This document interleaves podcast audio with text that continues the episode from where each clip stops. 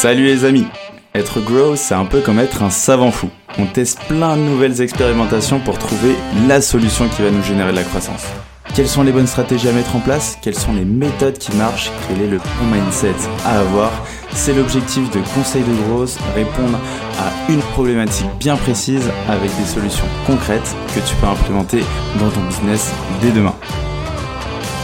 Je suis Alexis Bouvet, cofondateur de la marque Tailleur et de l'entreprise Gross Hiring et je te souhaite la bienvenue dans ce podcast qui t'apporte un maximum de conseils pour booster ta croissance. Bonne écoute Bonjour à tous, bienvenue dans un nouvel épisode de Conseil de Growth. Et aujourd'hui, on est en compagnie de Sandy de My Marketing Experience. Déjà, Sandy, comment tu vas? Ça va très bien, merci Alexis. Génial. Est-ce que tu peux te présenter, du coup, pour euh, ceux qui ne te connaissent pas encore? Avec plaisir. Ah ben moi, je suis euh, Sandy. Euh, je suis cofondatrice de My Marketing Experience que j'ai cofondée donc avec euh, ma sœur, Laurie Jacobi.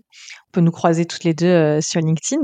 Et nous, on est une agence de conseil de services en marketing B2B, donc vraiment spécialisée dessus.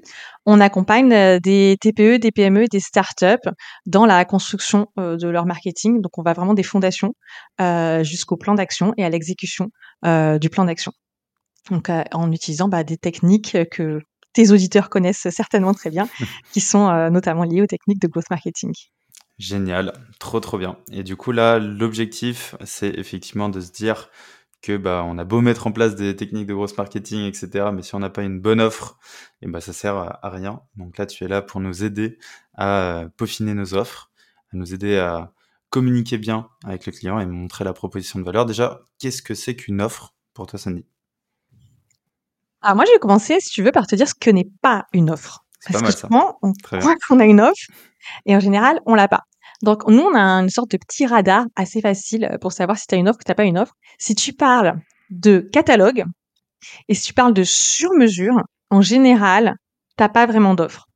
Euh, parce qu'un catalogue, ben, en fait, c'est juste euh, plein de produits, mais ça n'aide pas ton client à acheter. Il va être perdu. Et de même que du sur-mesure, mais ben, en fait, à chaque fois, tu réinventes une solution pour chacun des clients. Je dis pas que c'est bien ou c'est mal. Euh, Aujourd'hui, moi, j'ai quand même tendance à penser que le sur-mesure, c'est beaucoup d'épuisement.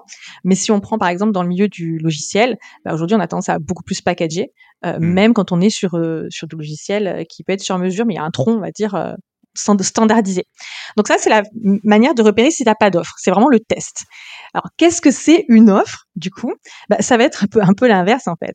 Une offre, c'est... Euh, ça va, ça va internaliser, ça va incarner une méthode et un process avec des moyens pour résoudre un problème et atteindre un, résultat souhaité. Donc une offre, ça, ça, contient une transformation. Avec mon offre, mon véhicule, je te fais passer d'un état A à un état B. Et ce que je te propose aujourd'hui, c'est de voir qu'est-ce qui compose une offre. Donc c'est vraiment, euh, j'ai rien oublié, c'est une checklist, comment je construis mon offre. Et euh, bah, il, y a, il doit y avoir certaines caractéristiques pour qu'une offre soit complète. Super clair. Du coup, effectivement, c'est euh, bah, j'ai un pain. En gros, c'est ça en fait. J'ai mon pain, donc c'est la situation A.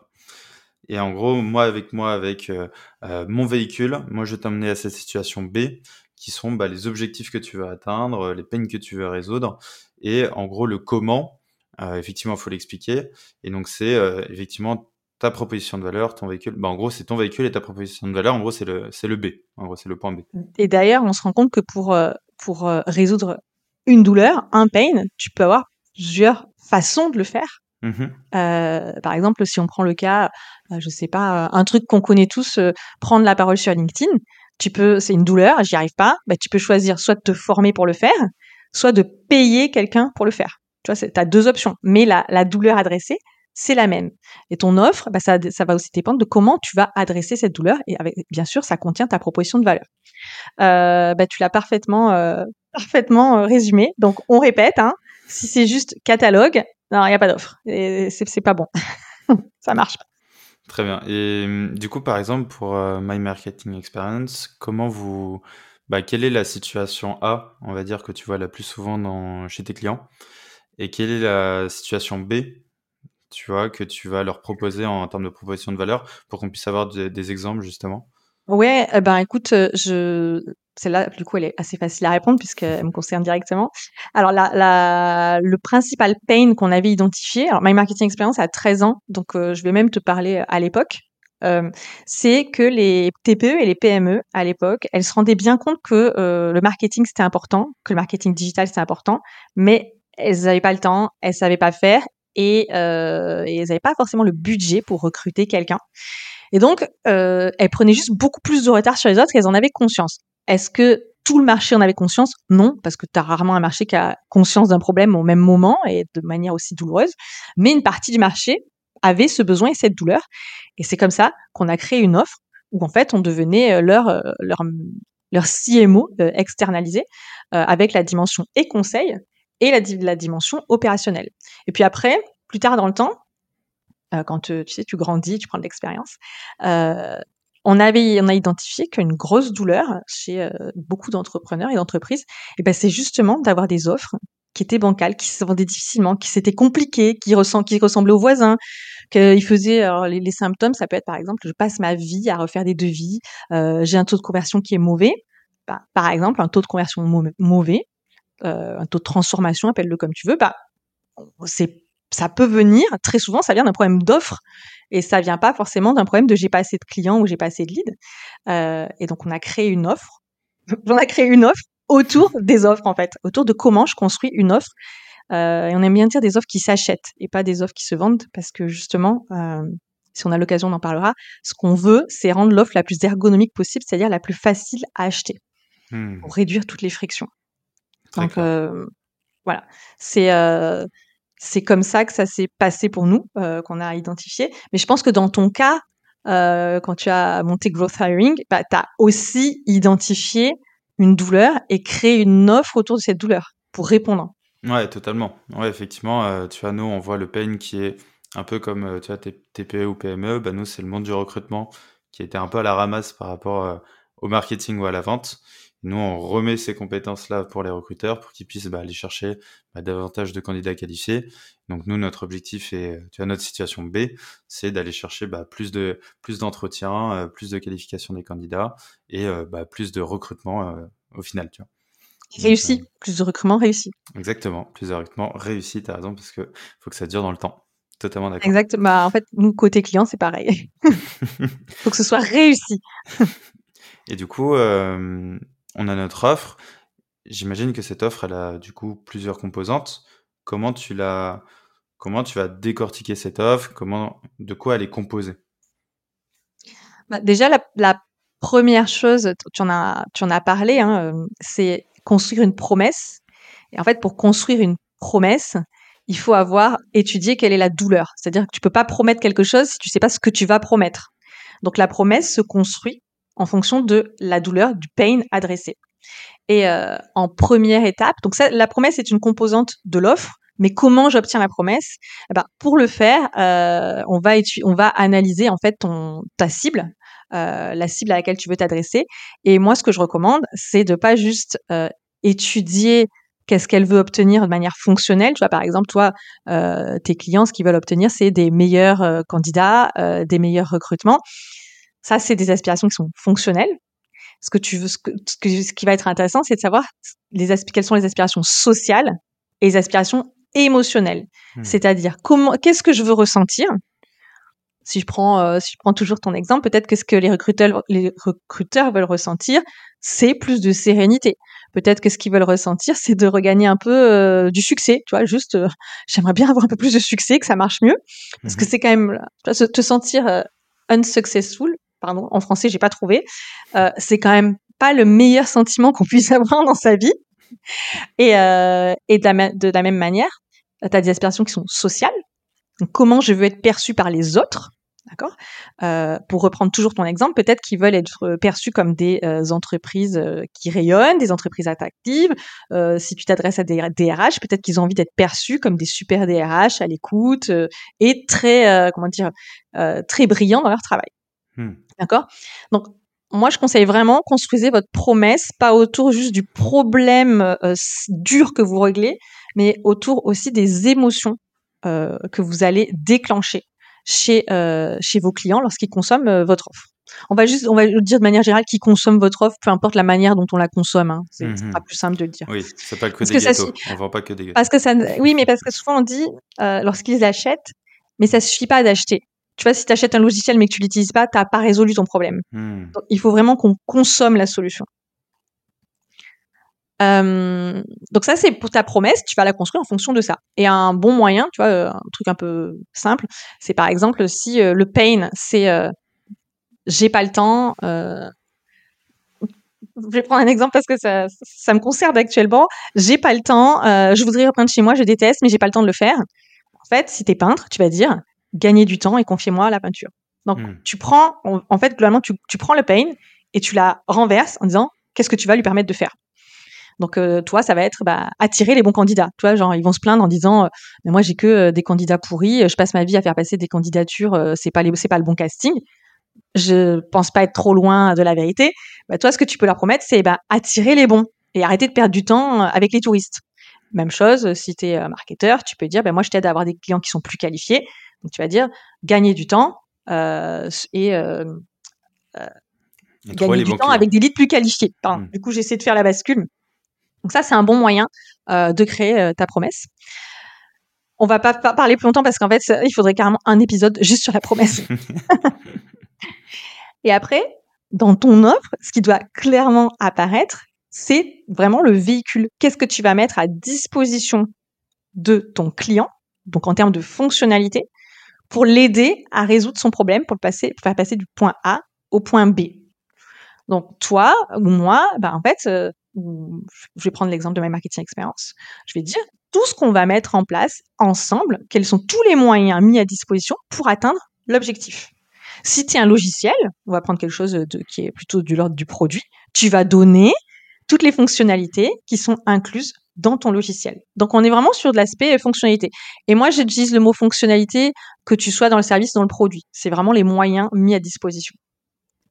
Euh, donc ça peut paraître un peu froid, ça, ça, ça- c'est ce qui fait vraiment appel à la rationalité euh, cette partie-là, mais c'est hyper important pour donner de la valeur. Et moi, et, un truc que j'ai souvent constaté, c'est qu'on a tendance à minimiser ce que contient notre offre. On a tendance à dire ah oui mais ça bon tout le monde le fait. Et ben c'est pas grave, même si tout le monde le fait, dites-le parce que plein de gens oublient de le dire. Hmm. Et en fait, en ayant conscience de ce que vous apportez, euh, en ayant conscience de ce que tu apportes toi, par exemple, à tes clients, et que tu prends le temps de bien le noter, eh ben, ça va donner beaucoup plus de valeur à ton offre. Parce que toi, évidemment, tu vas dire, bah, c'est évident, euh, comment je pourrais faire mon travail si je fais pas ça? Bah ouais, mais en fait, euh, ton client en face, il est pas supposé le savoir, quoi. Ça va juste le rassurer, lui. Il va se dire, ah, mais en plus, il y a ça, tu vois, il y a cette étape, il y a cette étape, je vais pas pouvoir, je vais pas le faire moi-même. Et le fait de prendre ce temps-là, ça donne aussi beaucoup plus de valeur lorsqu'après tu vas annoncer un tarif. Donc, ça, tu vas gonfler la valeur de ton offre, pas artificiellement, mais juste pour que la- ton client va conscientise en fait tout ce qu'il va obtenir. Donc c'est un travail euh, qui peut être assez fastidieux et qui demande à vraiment prendre sur soi, mais vraiment je recommande de le faire, c'est hyper important, surtout dans les services parce que c'est souvent là dans les services où on a tendance à, court-circuiter un peu le truc et aller à l'essentiel.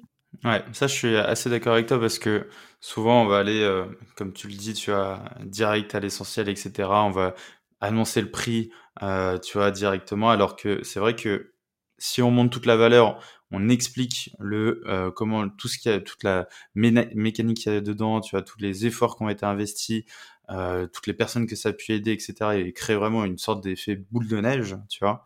Lorsque la boule de neige, tu vois, elle atterrit au bon endroit, bah, le prix, si tu veux, euh, se fait écraser par la boule de neige, tu vois.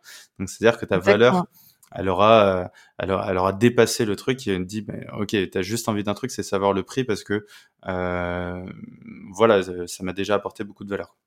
Exactement. Alors toi, tu as parlé de mécanique, c'est rigolo parce que nous, on, on parle de mécanisme souvent. C'est ta méthode, c'est comment tu t'y prends. Et ça, ça a un pouvoir vraiment euh, euh, presque magique sur la création de valeur parce que tu vas créer du sens dans l'esprit de ton client. Et euh, tu l'as super bien dit, après, tu as juste envie de savoir, bah, OK, combien ça coûte ça, ça marche ou pas, on va, en- on va en venir au prix, mais au moins, il n'y aura pas le dire, ah ouais, c'est hyper cher pour ce que c'est. Ouais. Ça, c'est ce qu'on veut éviter Ouais, au maximum quand on travaille sur les offres. Et c'est ce qui, et c'est le, le problème, c'est, ce que tu risques d'avoir si tu travailles pas sur tes offres. C'est, c'est cher pour ce que c'est. Donc du coup, le, moi, ce que je conseille aussi de travailler juste après, c'est euh, le ce qu'on appelle nous le mode de livraison. C'est comment tu vas livrer ton client. comment il va l'obtenir. Tu vois, c'est un peu euh, quand tu achètes un vêtement, est-ce que je vais déplacer en boutique, est-ce que je l'achète sur internet, est-ce que comment ça va se passer? Bah quand tu vends un produit ou un service, toi, je pense que dans tes auditeurs, il peut y avoir de tout. C'est comment je vais y accéder, comment ça va m'être livré? Est-ce que c'est c'est un SaaS, c'est quelque chose qui est en ligne? Est-ce que je vais devoir installer quelque chose? Est-ce que euh, si c'est du service, par exemple, si je prends tes services, est-ce que je vais parler à quelqu'un? Est-ce que je vais ou alors est-ce que c'est tout euh, par mail, euh, digitalisé? Toi, tu mets tout un cadre sur comment tu vas délivrer ton produit et ton service. Et ça, c'est essentiel parce que un, c'est ce qui va euh, c'est ce qui va faire jauger le prix aussi. C'est-à-dire que bah plus je vais avoir accès à la ressource euh, cruciale plus je vais payer cher et c'est ok. Et euh, ça va permettre aussi de, de, de faire conscientiser à ton client à quelle rapidité il va pouvoir résoudre son problème et à quelle intensité il va pouvoir résoudre son problème. Si tu choisis de faire une parlons des formations par exemple. Si tu choisis de faire une formation seule dans ton coin uniquement avec des vidéos hmm bah, ça va être moins cher que si tu prends un prof particulier à côté de toi euh, et, qui en plus te coach et qui en plus euh, relie ou euh, t'aide ou commente ou te fait un feedback. Tu vois, c'est pas du tout, pas du tout la même valeur.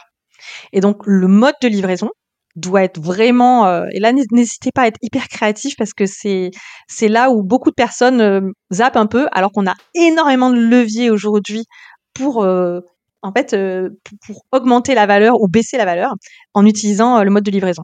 Est-ce que c'est clair sur ce mode de livraison? Ouais, en vrai, c'est super clair. C'est vrai qu'on n'y pense pas assez. Je sais que, tu vois, nous, dans nos offres, il n'y a pas une slide euh, dédiée à ça, mais c'est plutôt, tu as des petites briques qu'on met comme ça. Et c'est vrai que, bah, en gros, ton mode de livraison, c'est effectivement comment on va te livrer le véhicule, comment, tu vois, on va embellir ce véhicule, comment on va te faciliter l'accès aussi à tout ça, tu vois, que ça aille le plus vite possible. Et c'est vrai qu'on le fait pas du tout assez. Et pourtant, c'est ce qu'attendent vraiment les clients. Euh, je me rends compte moi aussi, tu vois. Et, ça permet de les projeter aussi sur mm. OK, ça va se passer comme ça. Euh, et ils se projettent beaucoup plus. Donc, bah, écoute, euh, si j'ai pu t'aider, demain, peut-être tu vas refaire ta slide et tu verras. Clairement. Mais en plus, on est en là, on est en train de refaire l'offre, tu vois. On est en refond ah l'offre. Donc, ah, bah, écoute, ça, ça tombe bien alors. Bon, moi, personnellement, j'ai un biais, c'est que j'adore faire ça. Donc, euh, je te dis, quelle chance Mais c'est toujours plus intéressant de le faire. Enfin, c'est toujours plus, moins difficile de le faire pour les autres que pour soi-même. Pour soi-même, hmm. c'est quand même, c'est quand même difficile.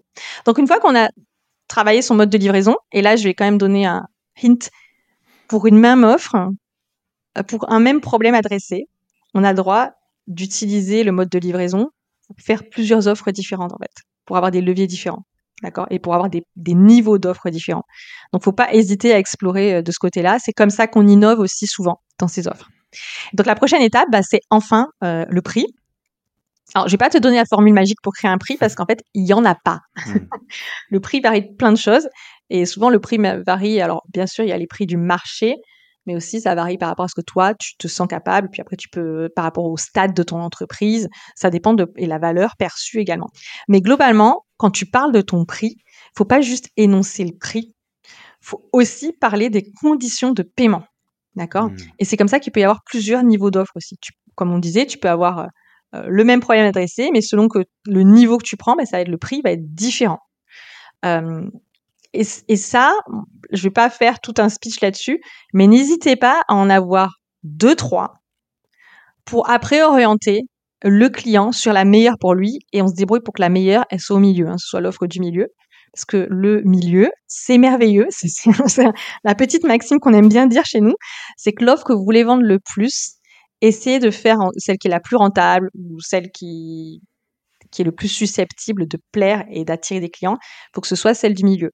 Mais on peut avoir une offre plus premium, ceux qui veulent aller plus vite, par exemple, ou ceux qui ont plus de budget, tout simplement. Et on peut avoir une offre en dessous pour ne pas se priver d'une vente. Donc, je vais pas rentrer dans les techniques là parce que c'est des techniques à part pour créer plusieurs niveaux d'offres, mais je veux juste euh, insuffler le fait qu'en avoir plusieurs, il euh, y en a qui me disent euh, ça crée pas de la confusion chez le client. Non, au contraire, ça l'aide à acheter en fait. Hmm. Et ce que j'aime bien aussi, mais il y a pas mal de gens dans le SaaS qui disent ça, c'est qu'effectivement c'est très compliqué de trouver le bon prix. Du coup, tu commences avec un prix on va dire le plus euh, bah, au début tu commences avec un prix bas après tu l'augmentes tu l'augmentes tu l'augmentes et tu vois à, quel, à partir de quel palier et ben en fait tu euh, commences à avoir beaucoup moins de ventes ou ça devient moins rentable. Et à l'inverse, moi il y a des, je me souviens sur euh, bah, une entreprise que j'avais créée, tu vois, une agence de marketing. Bah, en fait, on avait doublé du jour au lendemain tous nos prix, tu vois, de création de site internet. Alors ça, je l'ai fait. Et franchement, ça s'est bien passé. Bah ouais. Et franchement, ça passe bien. Tant que tu arrives à bien valoriser justement bah, ta valeur en amont, etc. Et, et même avoir un prix qui est bas. C'est bien de le préciser. Ouais, faut, faut qu'il y ait quelque chose derrière, sinon ça n'a pas de sens. Et même avoir un prix bas de temps en temps peut avoir cet effet négatif de se dire que c'est pas assez qualitatif. Parce que moi, j'aurais payé euh, bah, deux fois plus cher de base et du coup, c'est trop en dessous du marché. Ouais, c'est limite ça dévalorise. Mmh, ouais, du coup, tu te dis, ah, c'est bizarre. Mmh. Mais là où il faut, euh, tu as dit un mot qui était intéressant, tu as parlé de rentabilité et euh, quand on c'est hyper important d'en parler parce que moi, euh, quand je travaille sur des pricing avec des, entreprises, parfois, ils n'ont pas de visibilité sur leurs chiffres. Et donc, tu leur dis, OK, mais ton offre, avant, peu importe le prix, il faut que ce soit rentable. Donc, à partir de quand tu es rentable? Je te parle pas de faire des ventes à perte au début avec des promos. Je te parle de, il faut absolument connaître ces chiffres pour dire, si je vends en dessous de tel prix, et notamment si je suis dans le service, c'est mort, euh, je n'arriverai jamais à en vivre. Et ça, c'est hyper important de se le dire à soi-même, parce que sinon, c'est impossible de pricer. Et après, euh, parfois, faire moins de ventes, mais beaucoup plus cher, c'est plus rentable que faire beaucoup de ventes pas chères. Ouais. Donc, on, peut aussi adopter cette stratégie de la rareté. Mmh, clairement, je suis entièrement d'accord avec toi. Et du coup, après le prix, c'est quoi ta Alors, après le, après le prix, c'est les conditions d'accès. Ça aussi, c'est hyper important. Souvent, les conditions d'accès, c'est ce qui va permettre de faire passer à l'action. Donc, euh, tu peux dire il y a un nombre de places limitées, ou bien euh, ça peut être aussi par rapport à une période d'essai gratuite. Bah, ok, les on parlait du SaaS tout à l'heure. Les 14 premiers jours, euh, c'est gratuit, tu payes pas. T'as pas besoin de mettre ta carte bleue. Tu peux aussi dire si t'es si t'es une agence, ben ok, on ne prend que tant de projets, tant de nouveaux projets par mois, tant de nouveaux clients, parce que on est sur une base de récurrence, donc on n'a pas on peut pas prendre plus, et puis parce qu'on estime que notre travail serait moins bien fait. Donc tu peux définir les conditions d'accès. Et en fait, ces conditions d'accès, ça va être, ça va donner souvent de l'exclusivité. Ça peut être un prix limité dans le temps. Et moi, je te conseille toujours de le donner. Euh, des fois, c'est pas possible, je sais, mais si tu peux l'intégrer, c'est bien parce que ça fait, ça fait prendre des décisions, en fait. Hmm. C'est pas toujours possible, hein, mais si tu as cette possibilité, rajoute-la. Donc, est-ce que c'est bon pour les conditions d'accès? Ouais, Très, très clair. Tu vois, tu vois des idées pour toi ou pas du tout encore? Ouais, bah tu vas avoir euh, ouais, des réductions euh, temps limité. Est-ce que ça marche, ça, effectivement, de se dire, euh, je sais pas, nous par exemple, en termes d'accompagnement, on sait que par mois, on peut avoir tu vois, une dizaine de clients, pas plus. du coup, bah, dire qu'il reste une place, deux places les mois d'après. Tu Exactement. Bah, ça, après, tu débrouilles-toi pour les remplir en général, mais c'est un vrai passage à l'action. Et après, tu verras que nous, moi, j'aime bien ajouter deux autres éléments euh, dans la composante des offres, qui sont les leviers d'augmentation de la valeur perçue, parce que on l'a parlé euh, en off, c'est le branding. C'est qu'une offre, euh, aussi génialissime soit-elle, si derrière tu peux pas avoir le levier du branding, c'est-à-dire de donner de la confiance, élever encore le niveau de confiance qu'on peut avoir dans ton offre, ben tu vas quand même te priver de vente, clairement. Donc moi, je l'ajouterais. Donc, les éléments euh, pour augmenter la valeur perçue, ça va être de développer ta marque. Clairement, développer ta marque, c'est utile pour tout, mais notamment pour augmenter la valeur perçue de ton offre.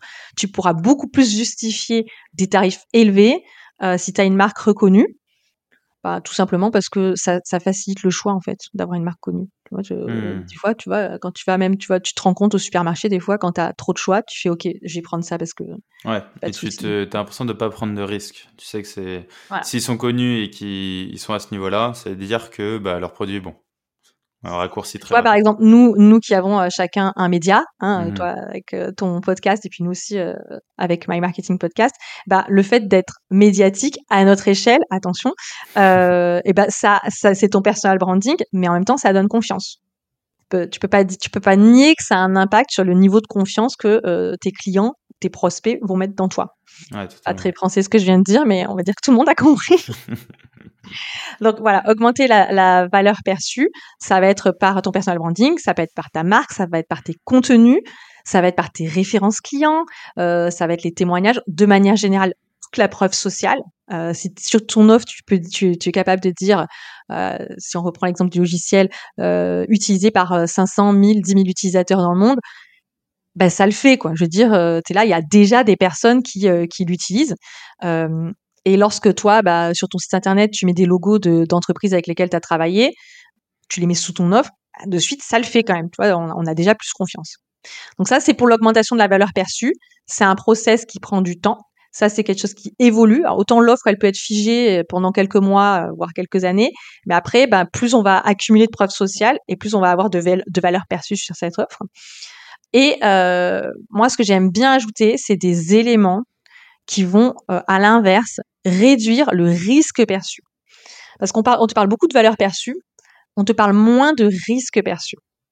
Le risque, ça peut être lié, euh, euh est-ce que je vais être content euh, Si ça se passe mal, comment ça va aller Qu'est-ce que je vais faire Si je m'engage pour un an, euh, ça va être, c'est quand même un gros investissement, comment je vais payer. Donc toutes les questions que peuvent se poser tes clients, est-ce que je vais réussir? Tu vois, par exemple, mmh un truc bête, mais euh, beaucoup de, d'entreprises sur certains produits doutent de leur capacité à réussir certains produits-services mmh. en tant qu'utilisateur. Donc, qu'est-ce que tu vas mettre en place, toi, pour assurer à ton client, pour réduire ce risque perçu? Donc, par exemple, je sais pas, si je prends le, le cas de Growth Hiring, tu vas peut-être dire, eh ben nous, euh, on s'engage à faire une review, euh, on s'engage à vous alimenter euh, sur de la veille, on s'engage à, si t'es pas, par exemple, un truc qui marche très bien, c'est de dire, je te dis pas que tu dois le faire, mais un truc qui marche bien. Tu vois, nous, chez My Marketing Experience, on a des, ben, on a des, des du récurrent, des, des clients qui sont sous forme d'abonnement, si tu veux. Je pense que toi aussi, tu peux fonctionner comme ça. Ben, il n'y a pas d'engagement tu t'en vas quand tu veux. Hmm. Bah, n'empêche qu'il y en a, ça fait 12 ans qu'ils sont là, alors qu'ils peuvent s'en aller quand ils veulent. Et qu'en moyenne, euh, j'ai pas fait le calcul récemment, mais je dirais qu'en moyenne, il reste plus d'un an. Ouais, plus, largement plus d'un an. Pourtant, ils sont libres de leur mouvement, ils ont qu'à envoyer un mail. Donc, le fait de pas avoir d'engagement, tu réduis une friction. Les gens ils disent bon, bah, en fait, euh, je prends pas de risque, euh, on hmm. démarre et si ça va pas, euh, on arrête, tu vois. Même toi en tant qu'entreprise d'ailleurs, c'est plutôt, ça peut être une sécurité. tout le monde ne peut pas le faire.